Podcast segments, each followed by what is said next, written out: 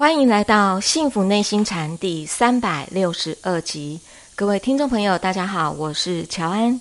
与我们一起在线上的是黄庭禅创办人，也是钟岭山内心教育基金会董事长张庆祥张讲师。张讲师您好，乔安好，各位听众大家好。呃，今天我们的节目呢，来进行张讲师的解惑时间哦。这位听众朋友他的提问是这样的，他说：“请问讲师，孔子说啊，敬鬼神而远之。”但是我们前世有无数的冤亲债主跟业障，这些业障呢会来讨报，干扰我们的生活。要忏悔这些业障，要取得他们的谅解，这跟孔子所说的话有违背吗？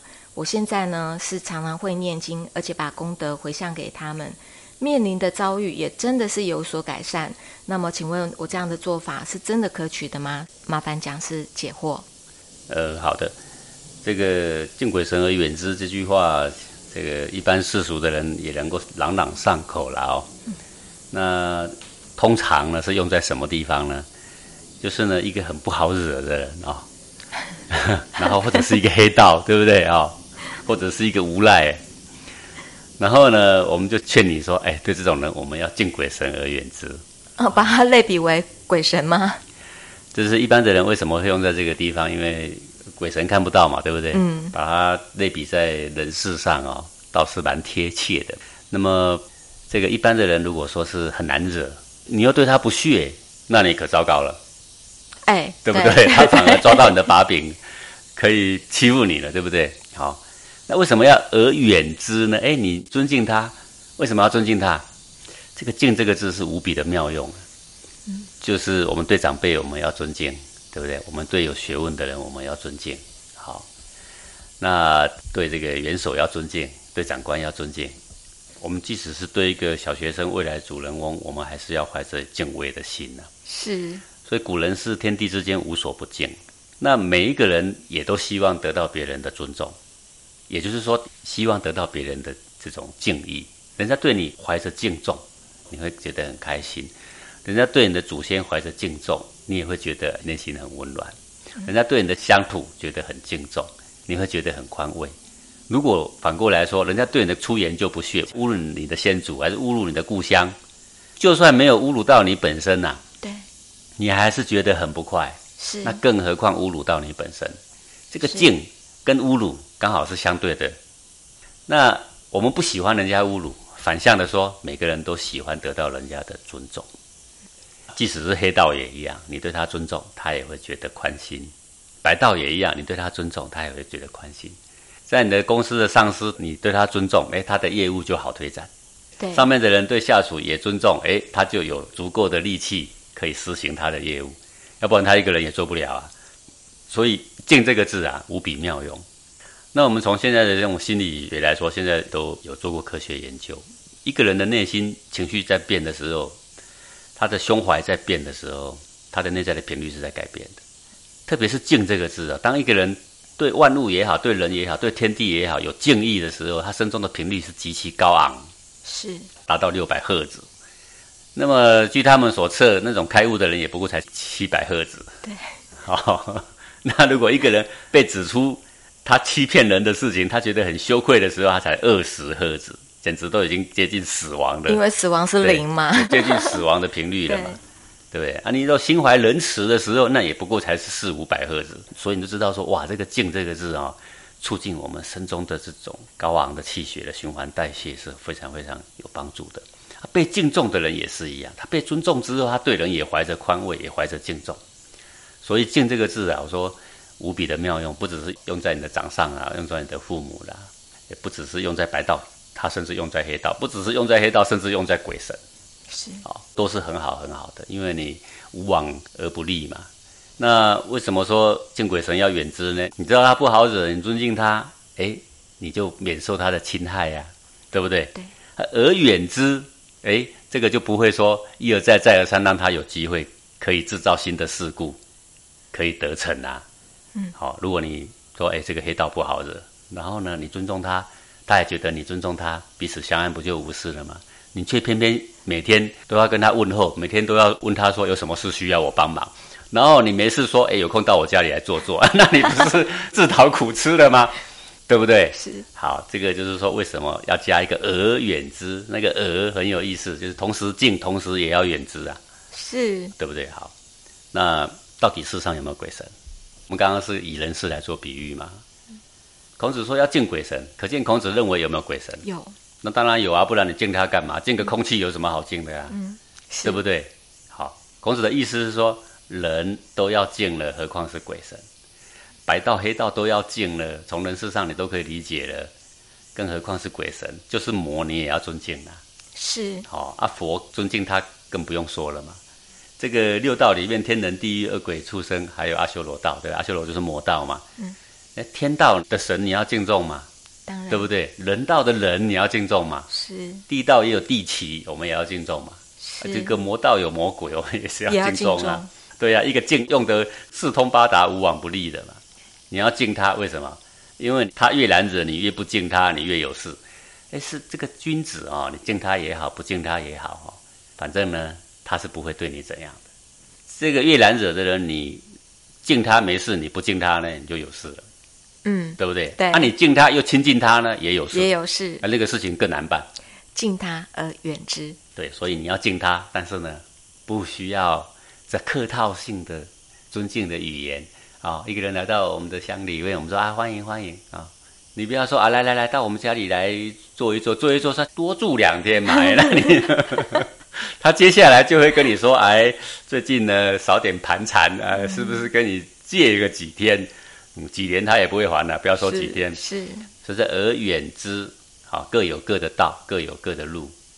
那特别是指这个鬼神呐、好、这个佛不会欺骗人，啊，佛也不喜欢呢，让你上玄好奇。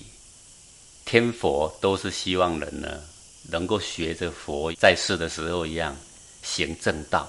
他希望你学他的心性光明磊落，他希望你呢不断的锻炼自己的成长。好、他希望你透过你的人的力量啊，去利益他人，好、去对自己、对别人做更好的事情。他只希望你依靠自己的力量，这是佛的想法。是，所以佛不会跟你怪力乱神，不会说有我罩着你你就安 了。佛不会讲这个话，哎，不会每天跟你通消息。哎，为什么？因为他不希望你上玄好奇，是，他希望你踏踏实实的做人。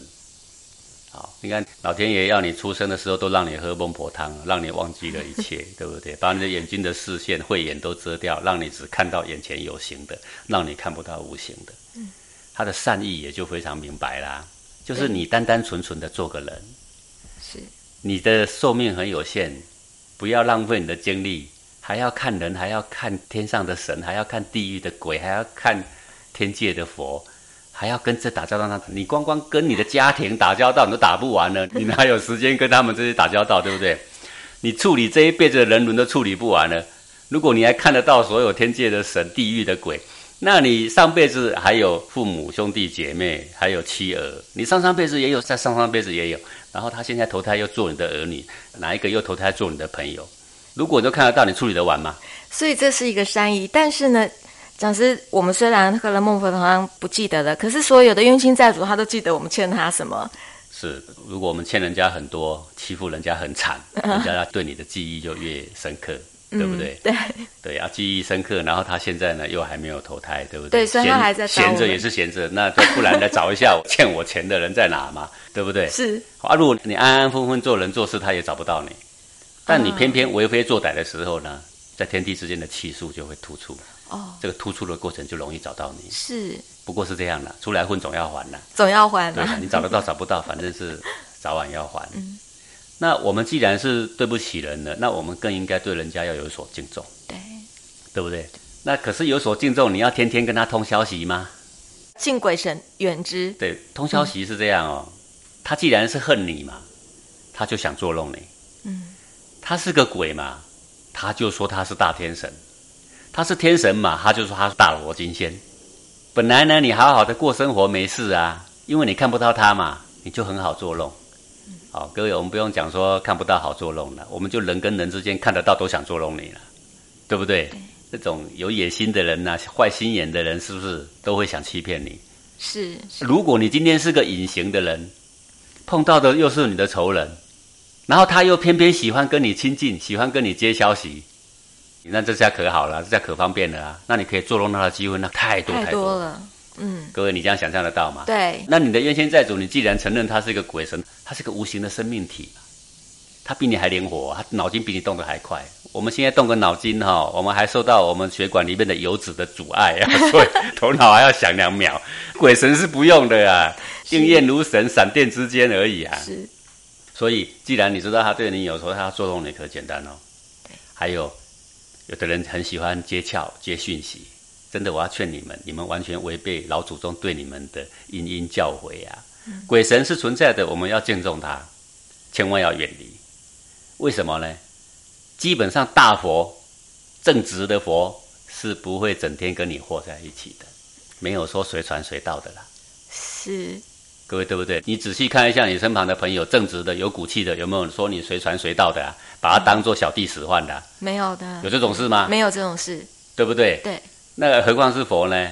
佛这个三千大千世界，多少事情要管，有可能整天在旁边听你使唤吗？因为我们教禅学，认识不少这种通灵人物哦。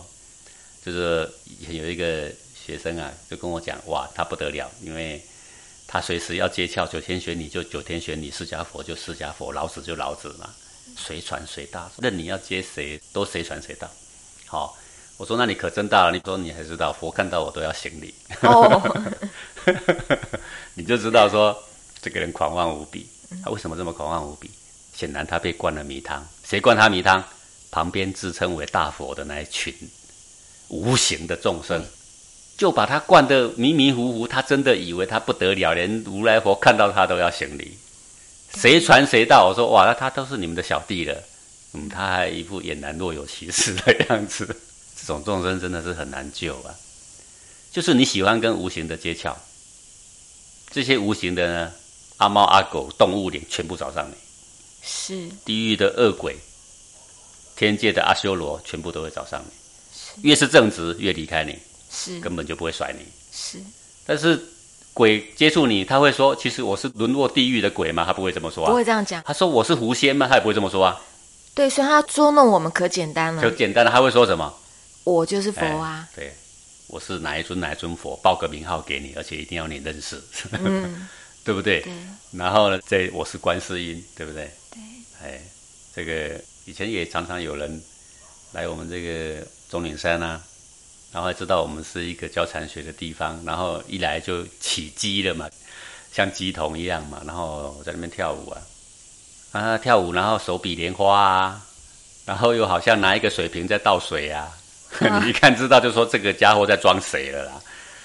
好，然后他说这是谁，你知道吗？我说我不知道。他说观世音菩萨，你不知道？我说观世音菩萨比我伟大的多啦。